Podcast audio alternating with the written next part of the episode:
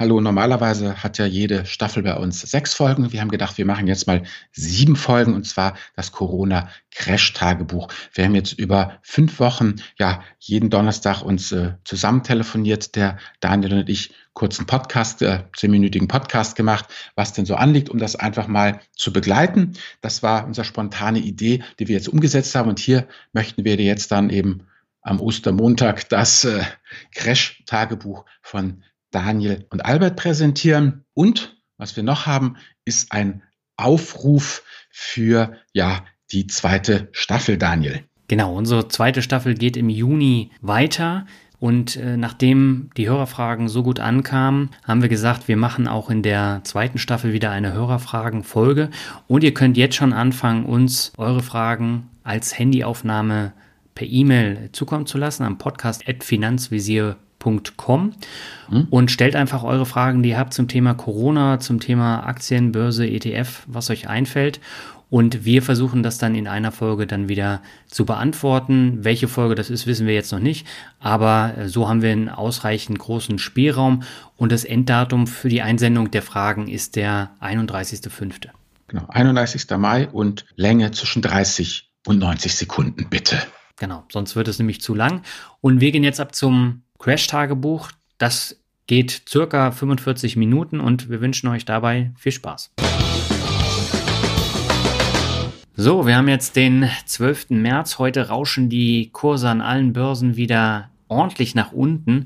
Und wir haben jetzt auch in den vergangenen Tagen einen ganz schönen Kurssturz erlebt und die Panik ist überall ziemlich groß. Wenn ich jetzt so in die Twitter-Timeline oder in die Facebook-Timeline gucke, da ist überall Panik und deswegen haben wir jetzt gesagt, wir schauen uns erstmal über mehrere Wochen an, wie die Kursverläufe sind und was wir da Verhandlungen für uns ableiten. Und äh, Albert, hast du irgendwas gemacht in den letzten Tagen?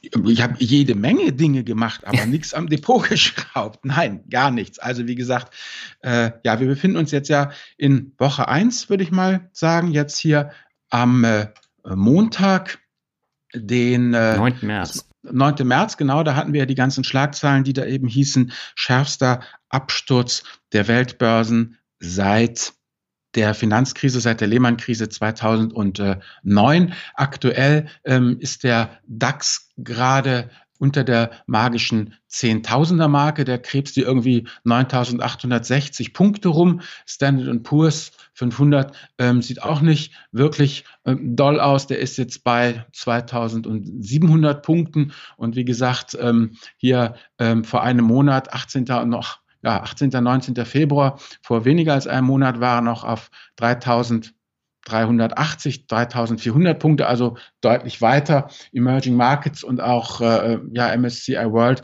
sieht alles auch nicht äh, besser aus. Aber wie gesagt, ähm, für mich ist es ähm, überhaupt kein Grund, eben irgendwas am Depot zu machen. Hast du denn was gemacht, Daniel? Ja, ich habe eingekauft und äh, ah. wie es so häufig ist, man erwischt immer den falschen Zeitpunkt. Also ich hatte mir bewusst auch eine Rücklage geschaffen, falls es mal hm. ordentlich nach unten geht. Und äh, am Montag war das ja der Fall und dann habe ich gesagt, so, ich fange jetzt mal an, nachzukaufen. Und wir hatten ja im, Februar auch schon mal eine Woche, wo es mhm. ziemlich schlecht lief. Jetzt im März äh, halt gleich nochmal um das Doppelte. Und dann habe ich angefangen nachzukaufen und äh, dann kam nochmal ein Tag, wo es ordentlich gefallen ist. Da habe ich nochmal nachgekauft, weil ich tatsächlich Werte habe, die haben über 50 Prozent verloren jetzt in den zwei Wochen. Okay. Und da muss man natürlich dann auch schauen, was sind das für Unternehmen, woher kam das? Und da ist es dann natürlich auch ein bisschen schwierig, da äh, zu sehen, wann der Boden kommt. Ne? Ja, genau. Also jetzt geht's ja dann noch, noch weiter runter, oder? Mit deinen Werten auch. Ja, das ist heute alleine jetzt schon wieder runtergegangen. Ich habe gestern äh, Sachen gekauft und heute mhm. habe ich das jetzt äh, gleich nochmal vier fünf Prozent niedriger. Mhm. Jetzt habe ich immer noch einen kleinen Posten, wo ich danach kaufen kann, aber dann ist mein Pulver erstmal verschossen und da muss ich erst wieder sparen, um neue Sachen dann zu kaufen. Aber ich habe tatsächlich nur einen Wert verkauft, der war aber im Plus und okay. der hat sich nicht anstecken lassen, aber äh, den habe ich jetzt einfach genommen, um ja in die schlechten Werte da reinzugehen, weil ich von denen nach wie vor überzeugt bin. Und äh, da habe ich jetzt einfach diesen einen Wert umgeschichtet. Gut, also denke, das ist eigentlich erstmal unser Crash-Protokoll für ja, für die erste Woche, wir haben Donnerstag, seit Montag geht das so. Wir sind da noch ganz äh, pragmatisch. Auch, ja, warum bin ich da so ganz ähm, entspannt? Weil ich einfach davon ja ausgehe, dass klar, wir haben eine Pandemie. Klar, es wird um die Welt gehen. Und es werden auch eine ganze Menge Dinge passieren. Aber wie gesagt, was ich halt auch sehe, ist, äh, äh dass sie ja schon eine Menge schwere Krisen auch bewältigt haben. Jetzt mag natürlich jemand sagen, na ja, aber hallo, das ist hier eine Pandemie, das ist ein Virus, da, da sterben Leute, auf jeden Fall. Nur ist es halt so, dass er dann doch immer ja diese Availability Bias da auch zuschlägt. Also dieses Thema mit dem Virus, mit Leuten eben in diesen äh, äh, Schutzanzügen, wie man sie ja aus Outbreak und anderen Hollywood-Filmen kennt. Mhm. Das wirkt einfach bedrohlicher, während damals die Finanzkrise mit Lehmann war ja doch eher abstrakter. Also was man da ja an Bildern gesehen hat, waren halt diese Boni-Banker, die halt mit ihren Pappkartons aus dem Lehmann-Haus vertrieben wurden. Und dann hatte man noch ein paar Familien, die halt aus dem Kofferraum ihres Kombis gelebt haben. Aber das war alles weit weg und betraf einen nicht so.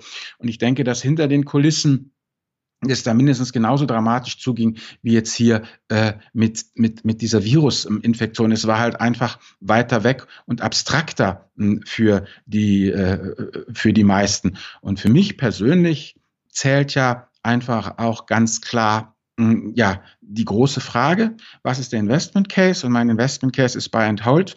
Meine ähm, Zeithorizont äh, sind ähm, über zehn Jahre. Und wenn ich jetzt überlege, im Jahr 2030, glaube ich, dass wir im Jahr 2030 noch etwas von der Corona-Pandemie des Jahres 2020 äh, äh, ja, haben werden. Wird es irgendwelche bleibenden Schäden hinterlassen? Ich würde sagen, nein. Und worum es mir auch geht, ist, ich meine, wir haben ja jetzt eben diese Pandemie, das bedeutet, viele Leute sind erkrankt, eben auch, das wird ja immer auch gesagt, von wegen, wenn es darum geht, ähm, Medikamente zu entwickeln, ja, hm. dass man lieber den 385. Fettblocker für die reichen Leute in den Industrieländern entwickelt, ja, anstatt mal ein gescheites Malariamittel für die Leute, die es halt nicht zahlen können. So, und wir haben jetzt eine Menge zahlungskräftige ähm, Kundschaft, und ähm, da setze ich doch einfach auf die ja, Biologen, auf die Chemiker, auf die Immunologen, äh, äh, da äh, einen Impfstoff zu entwickeln. Nicht heute und nicht morgen. Aber wie gesagt, der finanzielle Anreiz ist gewaltig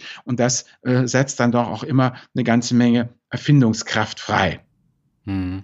Hast du denn in dein Depot geguckt, wie viel Verlust du tatsächlich gemacht hast in den letzten Tagen? Nee, habe ich nicht. Du, ich hatte zu viel andere Sachen zu tun, ehrlich. Nee, das es ist runtergegangen, aber ich weiß nicht wie viel. Nein, ich habe keine Ahnung. Also bei mir ist es tatsächlich so, ich habe ja noch meinen Anleiheteil und mhm. äh, der läuft vorzüglich. Der ist 17,5 Prozent im Plus in diesem Jahr. Mhm. Also der hat im, im Januar 5,2 Prozent Plus gemacht, im Februar 4,8 Prozent und im März 6,5 Prozent Plus. Das hört sich jetzt alles schön an, aber wenn ich mir jetzt meine Aktien angucke, von denen ich ja weit über 50 jetzt habe, da habe ich im Januar minus 1,8 Prozent gemacht, im Februar minus 8,3 Prozent und im März minus 9,3 Prozent. Und das geht halt immer weiter nach unten. Die Gesamtperformance liegt jetzt bei minus 12 Prozent. Ich finde, das ist noch gar nicht so schlimm äh, für mein Gesamtportfolio. Wenn man sich das jetzt aber in realen Zahlen anguckt, da ist da schon fast ein Jahresgehalt weg. Ja gut, das ist ja immer das, was wir ja auch immer sagen, man muss sich immunisieren. Ja. Und ähm, ja, wie soll ich sagen, eben 10 Prozent ähm, von einem Vermögen von 100 Euro sind halt 10 Euro, klar. Mhm. Wenn ich 100.000 habe und davon ähm, 10 Prozent, dann sind das eben 10.000 Euro, ja. die dann kommen und, und gehen. Da, ja, aber auf der anderen Seite mal lieber minus 12 Prozent. Da haben wir ja noch eine Menge Luft nach unten, bis wir bei minus 50 sind. Ja. Das auf jeden Fall, aber trotzdem, wenn man sich die Einzelwerte anguckt, ja. da ist es äh, tatsächlich so, dass es schon weh tut, wenn du dann guckst. Also ich habe einen Read, der hat minus 51 Prozent jetzt in diesem Jahr gemacht und mhm. ein IT-Unternehmen, das hat minus 46 Prozent gemacht. Und ähm, da fühle ich mich so ein bisschen an 2018 erinnert, wo ich ja mhm. vier Werte hatte, die in dem Bereich im Minus waren. Das hat aber tatsächlich so ein bisschen abgehärtet. Also ist jetzt nicht so, dass ich mich mit Grausen umdrehe, wenn ich mir das jetzt anschaue. Siehst du? Dann würde ich sagen, machen wir bis mal Schluss mit dem heutigen Marktbericht und gucken wir mal, ob unsere Gelassenheit jetzt dann ja bis zum nächsten Donnerstag anhält. So machen wir das. Ja, Corona-Tagebuch die zweite, 19.03.12.21 Uhr. Wir sind mal wieder hier vor den Mikrofonen, der Daniel und ich. Und ähm, letzte Woche Ja, ist eine ganze Menge passiert. Wie gesagt, bei uns in Hamburg ist jetzt alles dicht. Apotheke, Drogerie und Lebensmittel geht noch. Sogar den Friedhof haben sie bei uns abgesperrt. Kannst du jetzt nicht mehr im Ohlsdorfer Park wandern. Und ähm, ja, wie gesagt, äh, das ist eigentlich das, was hier bei uns äh, passiert ist. Für mich muss ich sagen, ähm, was mir aufgefallen ist, wie unheimlich viele alberne Artikel es jetzt gibt über ja zu Hause arbeiten und überleben. Also letztlich das Leben, was ich seit 2014 führe, das wird jetzt irgendwie glorifiziert. Ich kann nur sagen, also so schwierig ist es gar nicht, von zu Hause zu arbeiten man äh, fällt am Decke durchaus nicht auf den Kopf, auch wenn Daniel das vielleicht anders sieht. Ich sehe es ja, anders, ja. Performance, wie gesagt, das hatte ich auch versprochen beim letzten Mal. Also ähm, seit Beginn des Jahres hat unser Depot einen Verlust von 16,38 Prozent. Wie gesagt, sind nur ETFs breit diversifiziert. Und ähm, ja, ansonsten, wie gesagt, ähm, wahnsinnig viele Stornos halt. Ähm, alles, was wir jetzt eben ja vorhatten, mal so an kleinen Reisen äh, äh, nach Helgoland oder so, alles storniert, alles weg. Sehr, sehr schade halt eigentlich, wie gesagt. Aber ja, wie soll ich sagen, wir hocken eigentlich die meiste Zeit eben zu Hause und das war es eigentlich relativ unspektakulär auch eben äh, von, von meiner Seite. Daniel, was ist bei dir alles passiert? Ja, ich sitze auch zu Hause und mir fällt tatsächlich jetzt schon nach ein paar Tagen die Decke auf dem Kopf. Also ich habe ja jetzt auch äh, Homeoffice bis zum 19.04. Und auch wenn ich das Teilzeitmodell ja schon habe mit Homeoffice, ist es schon was anderes, wenn du eigentlich nur zum Einkaufen und einen kurzen Spaziergang mal vor die Tür gehen kannst. Und da merkt man schon, dass einem die Decke auf den Kopf fällt. Und äh, ich war gestern das letzte Mal einkaufen und äh, die Regale, die waren erschreckend leer. Ne? Also es gab keine Tiefkühlpizza mehr, es gab mhm. kein Klopapier. Gut, das ist jetzt ja der geflügelte Witz äh, momentan. Taschentücher gab es nicht mhm. mehr. Und äh, so langsam gehen die ganzen Tiefkühlprodukte dann auch weg. Also äh, da gibt's keinen Nachschub. Und äh, ich weiß nicht, wie es in Hamburg ist, aber das ist schon so ein bisschen Walking Dead Feeling, wenn man da einkaufen geht. So, nee, bei uns ist eigentlich hier alles noch soweit ganz gut. Also wie gesagt, manches ist halt mal weg, ja, das stimmt. Und wie du auch sagst, eher so diese Dauergeschichten, also ja. Nudeln, Reis, äh, beziehungsweise eben Tiefkühlprodukte, beziehungsweise dann auch äh, äh, mal eben ähm, soll ich sagen, wie Haferflocken oder sowas.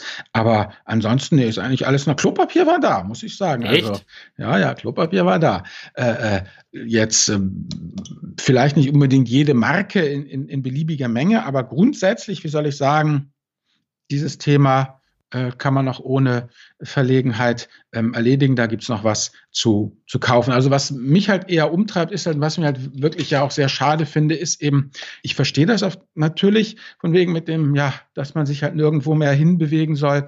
Aber es ist halt wahnsinnig ruinös, letztendlich ja für alle Leute, ja, im Theaterbereich, im Tourismusbereich, also ähm, da geht ja schon eine ganze Menge irgendwie ähm, kaputt. Und ähm, was ich auch irgendwie, ja, wie soll ich sagen, schwierig finde, ist, dass ich das Gefühl habe, dass die großen Konzerne jetzt alle wieder die Hand aufhalten. Also ähm, die Autoindustrie, ja, äh, ist, ist schwer betroffen und will Kurzarbeitergeld und dass halt die Milliarden aus den Sozialkassen dann doch wieder bei den ganzen Konzernen landen. Na gut, kann ich sagen, ich bin ETF-Besitzer, kommt ein Teil auch wieder bei mir an, aber dass eben diese äh, ja, Solo-Selbstständigen, dass die dann doch irgendwie wieder ähm, leer ausgehen werden oder das kleine Café äh, nebenan eben. Und äh, das würde ich sagen, also das ist für mich halt jemand, der auch ja, wie soll ich sagen, ja, der die Wirtschaft am Herzen liegt, weil ich einfach, ja, weil so viele Leute halt einfach, ja, ich meine, das Lebensunterhalt von diesen Leuten, dass ich da einfach, das treibt mich eigentlich momentan mehr um als dieses ganze Thema, wie viele Kranke wir haben werden, wie viele Tote wir haben werden, weil ähm, irgendwie hoffe ich, dass es schnell vorbeigeht und dass eben wir nicht zum Schluss äh, ja vielleicht wenig Tote hatten, aber die Wirtschaft komplett da nieder liegt. Also wie gesagt, ähm, ich könnte mir auch durchaus vorstellen, dass äh, so wie die Krise halbwegs überstanden ist, dass wir dann auf jeden Fall Steuererhöhungen kriegen, ähm, Vermögensteuer sowieso und ähm, dass auch dann auf einmal, ja, wie soll ich sagen, äh, die Sozialkassen auch wieder höhere Beiträge erheben, sozusagen als langfristige Auswirkungen des, äh, der, der, der Pandemie. Ansonsten muss ich sagen, hm, was ich sehr positiv finde, weiß ich, wie es dir geht. Ich bin ja mehrfach jetzt so angesprochen worden, hier von Bekannten und so. Und zwar, und das finde ich wirklich toll, nie, Gott, Alter, was hast du mir damals für einen Scheiß erzählt mit den ETFs? Ja, das geht alles in Bach runter, sondern die wollen eigentlich alle von mir wissen, ja, soll ich jetzt schon einsteigen oder soll ich noch ein bisschen warten? Echt? Also das ja. habe ich in der Form nicht äh, wahrgenommen, aber es gibt äh, sehr, sehr Leute viele. Nur rein selektiv. Ich meine, das ist ja jetzt nur anekdotisch, verstehst? Also nur die Leute, mit denen ich sozusagen mich rumtreibe. Ja gut, also wenn du jetzt mal in die entsprechenden Facebook-Gruppen mhm. guckst, äh, da heißt es dann auch ja ähm, schnell nachkaufen, schnell nachkaufen. Aber so bei, bei Leuten, die neu eingestiegen sind und mit ETFs angefangen haben, weil sie womöglich unseren Podcast gehört haben, da ist natürlich dann trotzdem eine gewisse Unsicherheit. Da kann ich auch nachvollziehen. Ja. Aber wir haben ja in den vergangenen Jahren immer wieder darauf hingewiesen, irgendwann kommt der Crash, jetzt ist er da. Und äh, das ist schon sehr, sehr blutig im Depot. Aber äh, da muss man dann halt durchhalten, so schwer es dann auch fällt. Also man sollte halt nicht täglich sich die schlechten Stände im Depot angucken. Nein, ich habe das jetzt ja diese minus äh, knapp minus 17 Prozent habe ich jetzt ja auch zur Feier dieses Podcastes hier ausgegraben.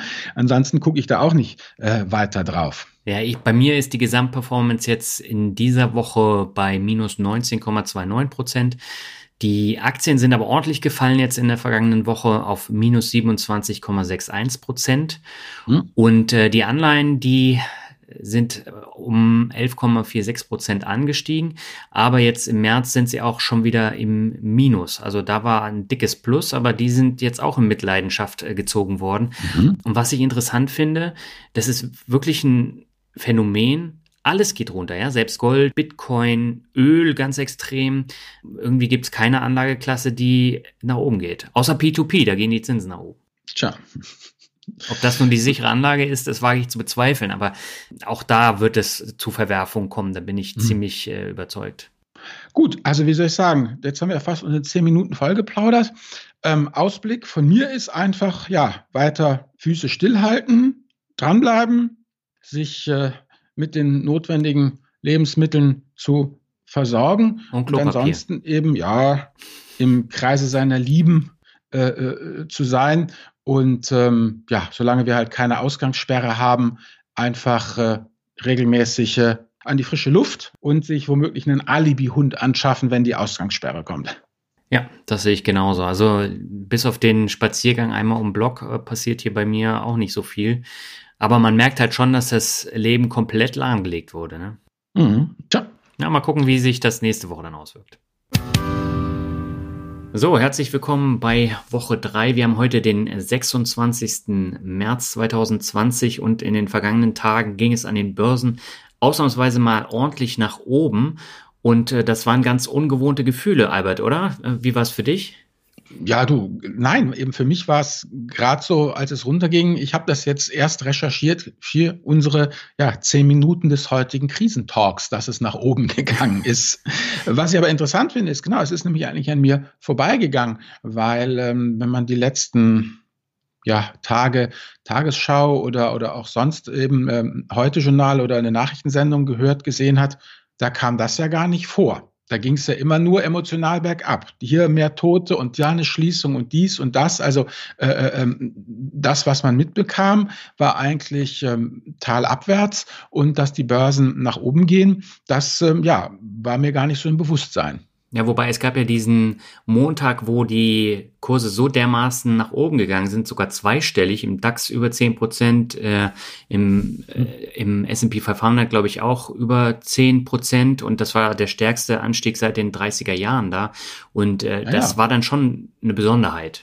Ja, aber das ist ja das, was wir sagen. Jetzt ist natürlich die große Frage, was wird das? Können wir jetzt einfach nur spekulieren? Also äh, geht es jetzt wieder nach oben? Greifen jetzt diese billiardenschweren äh, Pakete, die eben die amerikanische Regierung geschnürt hat und die milliardenschweren Pakete, die unsere Regierung geschnürt hat? Oder ist das eben jetzt nur ja so ein Aufatmen, ein kurzes und dann wird es weiter nach unten gehen? Also wie gesagt, da sind wir jetzt dann ja wieder total im, im Spekulativen, zeigt sich aber eben, hm, genau wie du gesagt hast, dieser eine Tag, was war das? Das war der 24. Ne? Genau, das war der 24., wo es so extrem nach oben gegangen genau, ist. Genau, so, und das ist halt, ja, wer da nicht dabei war, der war eben da nicht dabei. Und das ist ja genau das, was wir immer sagen. Dieses Markttiming ist wirklich schwierig, ja, also so wie es momentan aussieht. Wie gesagt, ich habe hier mal die Performance-Linien von DAX, Standard Poor's, die letzten fünf Tage, ist alles grün. Kann natürlich sein, wie gesagt, noch viel tiefer rot wird, aber das werden wir eben sehen.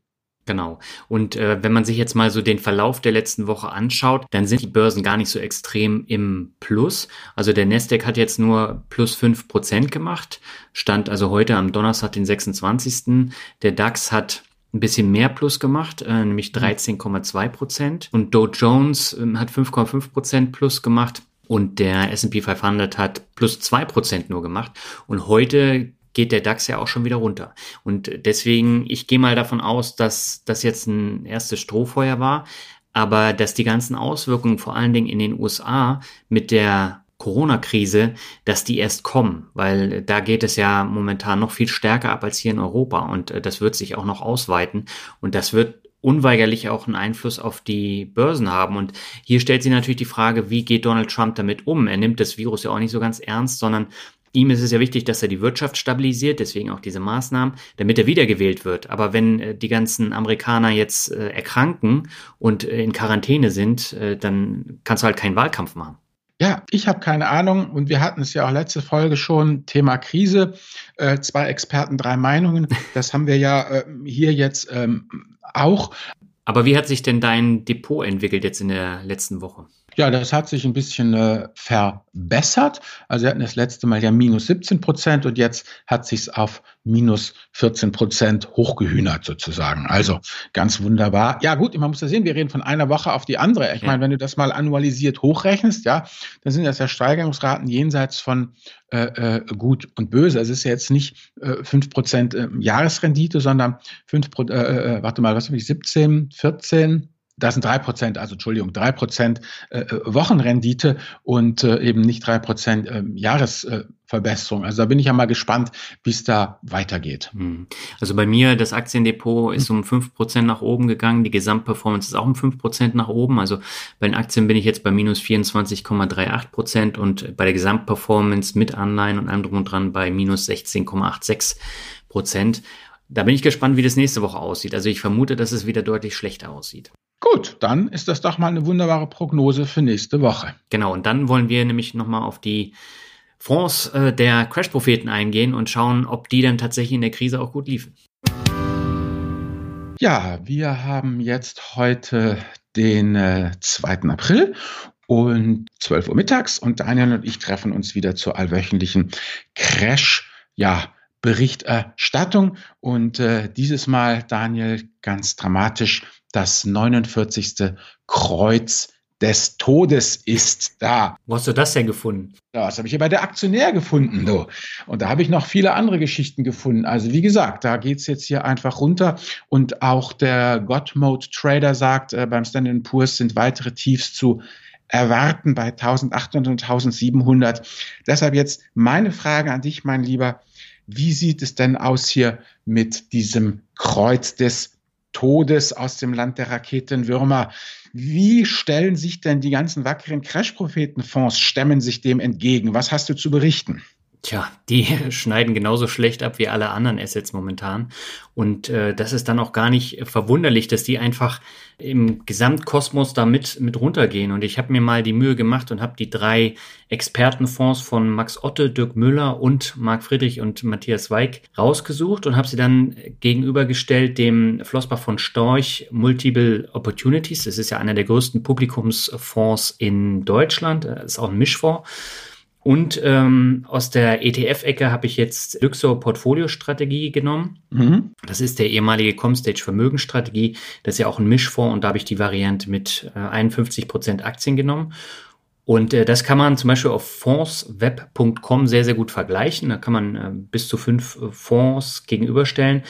Und wenn man sich das mal anschaut, im laufenden Jahr hat die goldene Ananas, der Max Otte Vermögensbildungsfonds, mit minus 23,55 Prozent. Das ist eine absolute Vollgurke, wenn man, wenn man das jetzt mal so vergleicht. Der Dirk Müller Fonds hat äh, 0,98 Prozent gemacht, immerhin positiv.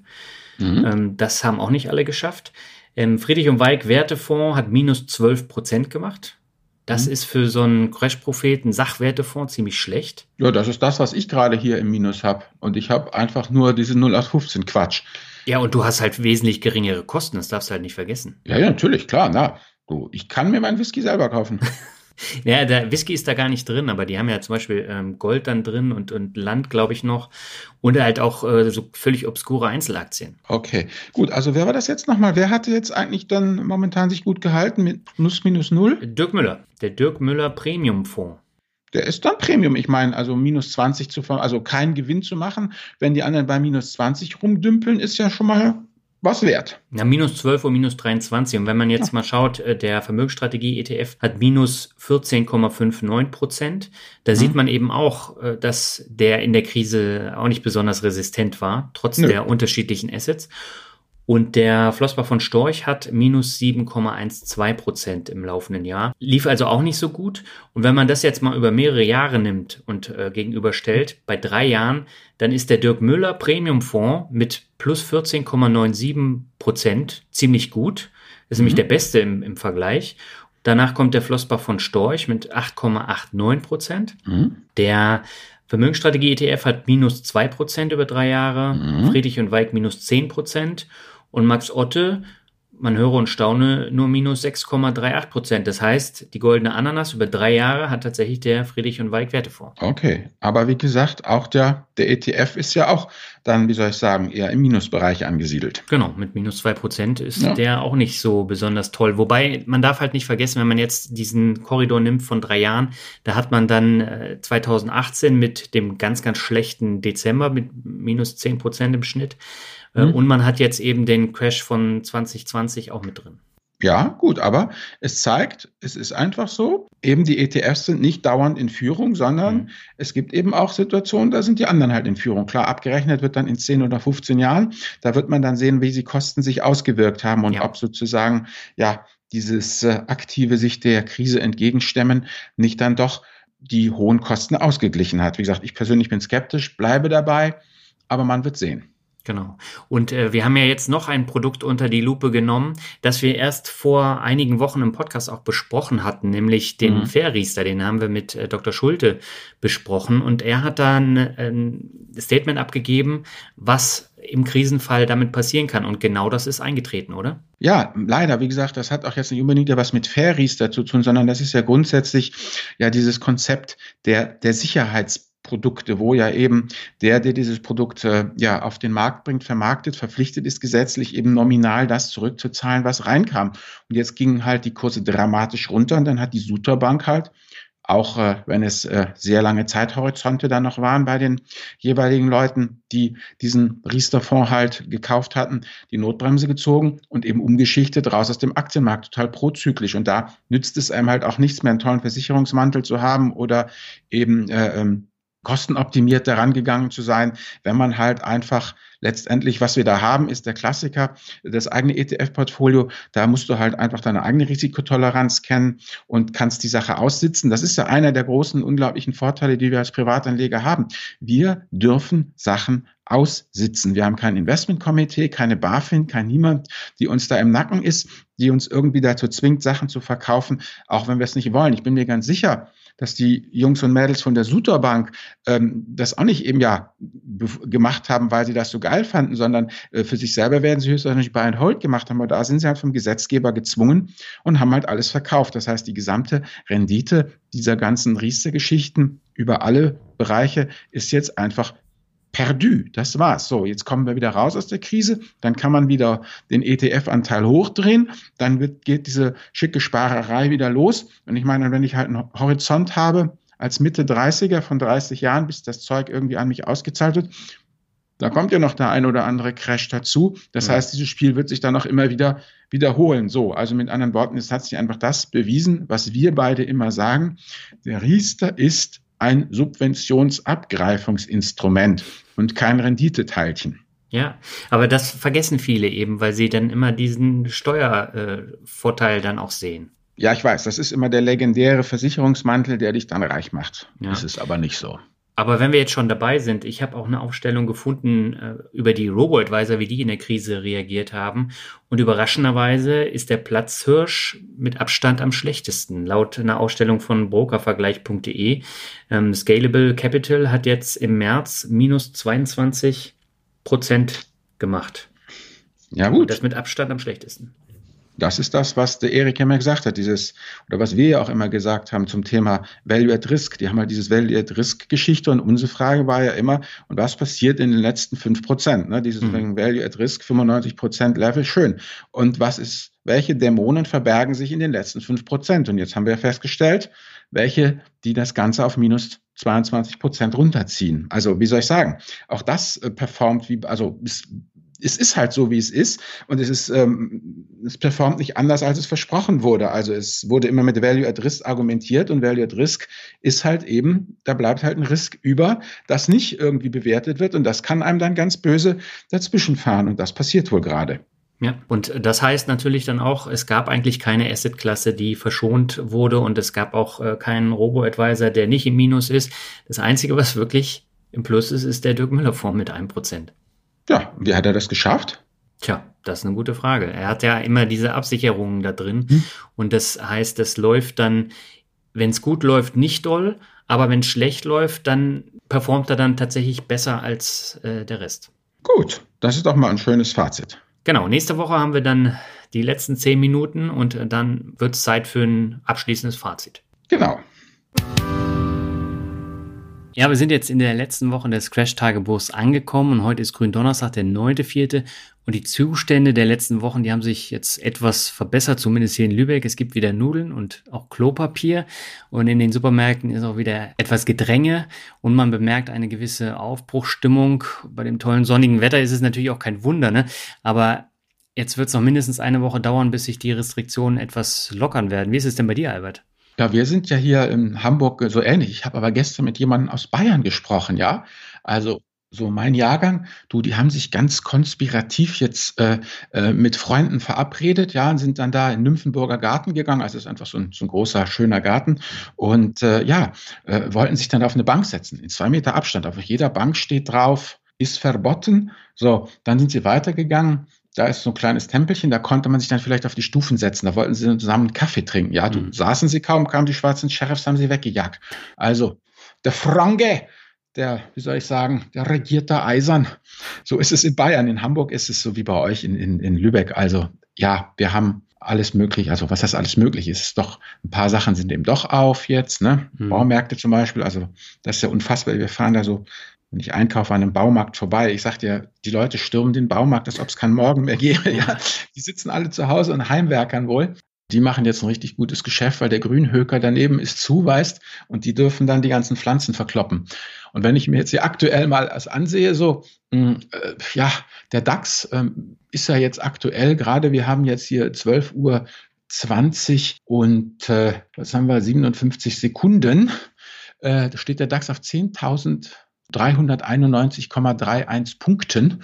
Also mit anderen Worten, der ist ja dann auch jetzt schon mal knapp 400 Punkte verschwunden ja. äh, von der Zehntausender Marke. Also da hat er ein bisschen Fallhöhe ja auch wieder. Und wenn ich mir den Standard Poor's ansehe, mh, der hat sich ja auch gut gemacht über die letzten fünf Tage. Und wenn man mal den, den Monatschart sich ansieht, dann ist das schon richtig fast schon wieder so ein Tellerchen. Ja, also was mhm. praktisch vor einem März war er irgendwie bei äh, 2,7. Ja, genau. Vor einem ja, kann man doch. Für einen Monat war er bei 2746 Punkten und aktuell steht er bei 2749 Punkten. Also wirklich ein, zackig, ein zackiges U. So eine, so eine, so eine tiefe, so ein, so, wie so ein Suppenteller sieht das Ding aus, ja. Ist noch ein bisschen im Roten, aber eigentlich ganz gut.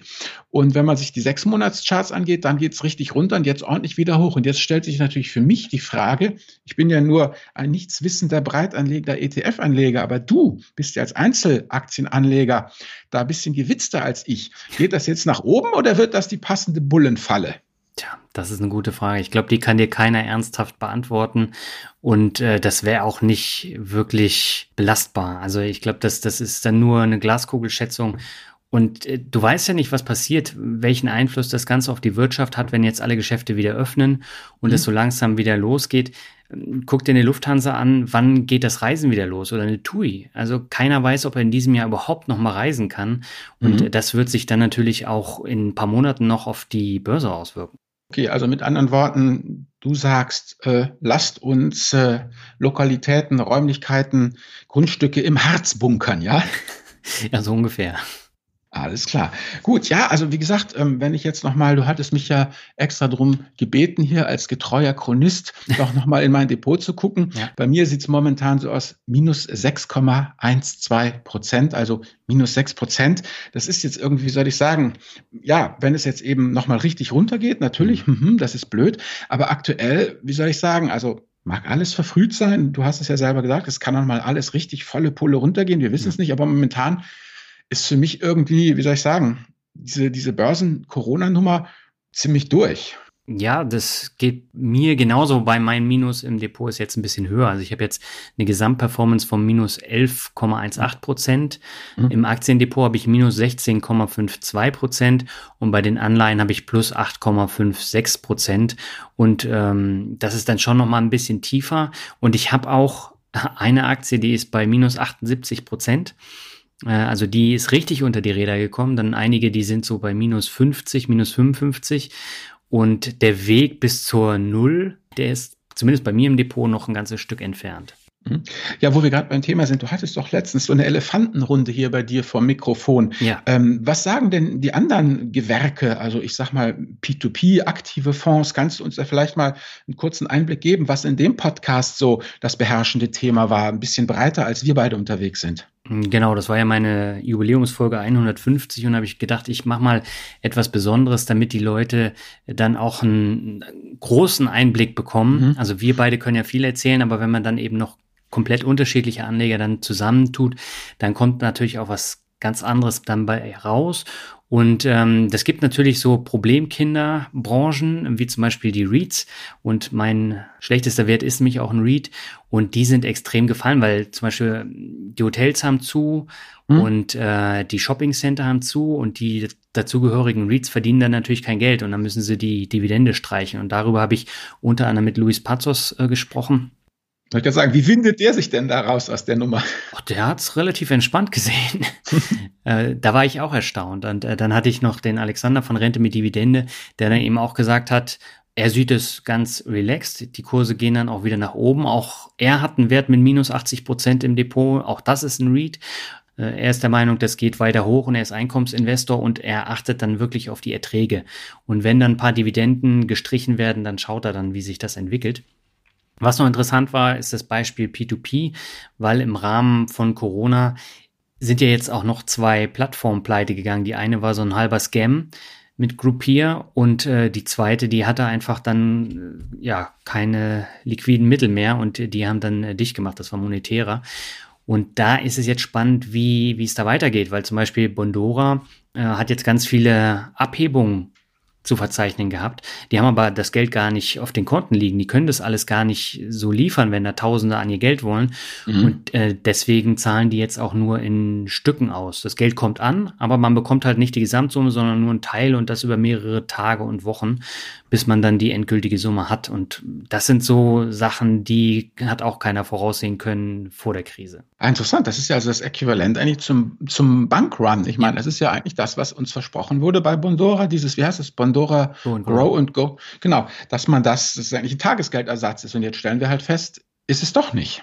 Also äh, Bondora hat nie behauptet, dass es äh, Tagesgeldersatz ist. Ich habe es auch nie behauptet, weil einfach die Risikoklasse eine komplett andere ist. Und äh, sie haben auch immer gesagt, es kann zu Momenten kommen, wo sie eben nicht auszahlen können. Und das steht auch in den Bedingungen so drin. Man muss sie sich aber durchlesen, damit man äh, das auch weiß. Und es gab halt einige, die dann geschrieben haben, ja, ist Tagesgeldersatz mit 6,75 Prozent, das ist ja völliger Quatsch. Und äh, Lars hat ja in unserem Interview auch gesagt, das ist eine Anfrage, eine Abhebeanfrage, die man an Bondora stellt. Und äh, das muss aber nicht ausgezahlt werden. Und das ist der Unterschied. Und das muss man sich immer klar machen, dass äh, diese hohe Rendite immer mit diesem Risiko dann einhergeht, dass man eben nicht sofort an sein Geld rankommt. Genau, so, das, genau das ist es ja. Das ist ja das, was wir immer predigen. Guckt genau. euch das genau an und eben, ja, sechs Prozent ist also wie soll ich sagen, sechs Prozent Tagesgeld gibt's ja noch nicht mal beim Bulgaren oder Rumänen. Nein. Also wo, wo, wo soll das herkommen? Ne? Ja. Ja. Ja, wie soll ich sagen, jetzt sind wir schon fast am Ende unserer zehn Minuten. Gibt es noch irgendwas, was wir vorösterlich sagen wollen? Wie gesagt, wenn ich das jetzt richtig sehe, ist das ja die letzte Folge und danach genau. geht es dann live. Hast du noch irgendwas? Also mir, mir ist es jetzt irgendwie, wie soll ich sagen, klingt jetzt ein bisschen blöd, es ist, sterben noch weiter Leute und es ist alles nicht so toll. Ja. Aber für mich ist aus dieser Corona-Geschichte zumindest börsenmäßig aktuell erstmal ein bisschen die Luft raus. Ich bin mir nicht sicher, ob die Kurse noch weiter runtergehen. Aber so diese aktuelle ganz enge Manndeckung, Begleitung, ja, das ist für mich jetzt irgendwie nicht mehr nötig. Also ich würde mich jetzt nicht total entspannt zurücklehnen und sagen, das war's jetzt und ähm, DAX, auf geht's in die 13.000er Region. Das nicht. Rein, was das Medizinische angeht, kann ich mir gar keine Meinung erlauben. Ähm, von daher warte ich jetzt einfach mal in gespannter Gelassenheit ab, was jetzt da noch auf uns zukommt nach Ostern. Ja, sehe ich genauso und gerade an der Börse, da wird es noch einige Auf und Abs geben. Jetzt müssen wir mal erstmal abwarten, bis wieder Hauptversammlungen stattfinden können, bis die ersten Online-Hauptversammlungen stattfinden können. Ich glaube, BSF hat heute bekannt gegeben, die machen am 18.06. eine Online-Hauptversammlung. Das heißt, da sind die dann gar nicht vor Ort, die ganzen Aktionärinnen und Aktionäre. Und dann muss man abwarten, wie sich das Ganze dann weiterentwickelt, auch äh, wirtschaftlich, weil bis Lufthansa wieder normal fliegen kann und TUI wieder Normalreisen anbieten kann, das wird Minimum bis Mitte des Jahres auch noch dauern. Ja klar, gut, ich, genau, das ist es ja das nächste. Ich habe mich mal interessehalber ein bisschen umgeguckt, auch bloß eben Informationen aus zweiter Hand. Ich bin ja niemand, der äh, bei einer Fluggesellschaft arbeitet, aber angeblich werden die ja, die Flieger jetzt ja geparkt, nicht mhm. richtig äh, eingemottet, sondern so geparkt, dass man sie relativ schnell äh, äh, wieder aktivieren kann. Und wie hieß es in diesem Artikel, auch die Flugzeuge arbeiten Teilzeit. Ja, also ja. so, dass die Turbinen, ne, dass halt die Turbinen regelmäßig angelassen werden, dass halt das ordentlich durchlüftet wird, das Ding, also dass es in Betrieb ist, dass es nicht irgendwo steht und Schwitzwasser ansammelt, ne, mhm. und dann vor sich hinrottet, aber eben auch nicht eben bis zum Maximum ausgenutzt äh, und, und die versuchen halt irgendwie so, sich halbwegs über Wasser zu halten, weil angeblich ist es so, wenn du eine Maschine wirklich einmottest, dann bist du erstmal eine Woche dabei, dieses Ding einmottungsfähig zu machen und dann brauchst du auch eine entsprechende Zeit, um es dann halt wieder rauszuholen aus dem eingemotteten Zustand. Ja, ist in den Hotels ja genauso. Da müssen sie ja immer das Wasser an- und ausmachen, damit das äh, Wasser dann halt vernünftig durchläuft. Ja, ja, gut. Man ist ja schon, wenn unser eins Haus oder Wohnung äh, runterfährt, weil man längere Zeit im Urlaub ist, ne, das ist ja dann auch, also minimaler Prozess natürlich, aber wenn man sich das jetzt hochgerechnet aufs Hotel vorstellt, dann ja, kann man sich natürlich vorstellen, dass das einfach auch mal längere Zeit dauert, bis so ein Hotel dann wieder richtig betriebsbereit ist. Genau, so ist es. Ja, und äh, wir schauen dann einfach in unserer zweiten Staffel, wie das sich weiterentwickelt hat und äh, auch weiterentwickeln wird. Denn äh, wir haben jetzt erstmal einige Zeit Pause. Eine neue Finanzwiese Rockt Folge gibt es Ende Juni wieder, oder Albert? Ja, genau. Am 22.06. wollen wir mit Folge 90 ja in den Sommer gehen. Genau. Und bis dahin wünschen wir euch alles Gute. Haltet noch durch die letzten Quarantänetage zu Hause. Ja, bleibt gesund. Bleibt gesund. Und dann hören wir uns in alter Frische dann wieder auf dem Weg zum Büro, wenn das dann wieder möglich ist. Ja, also tschüss. Ciao.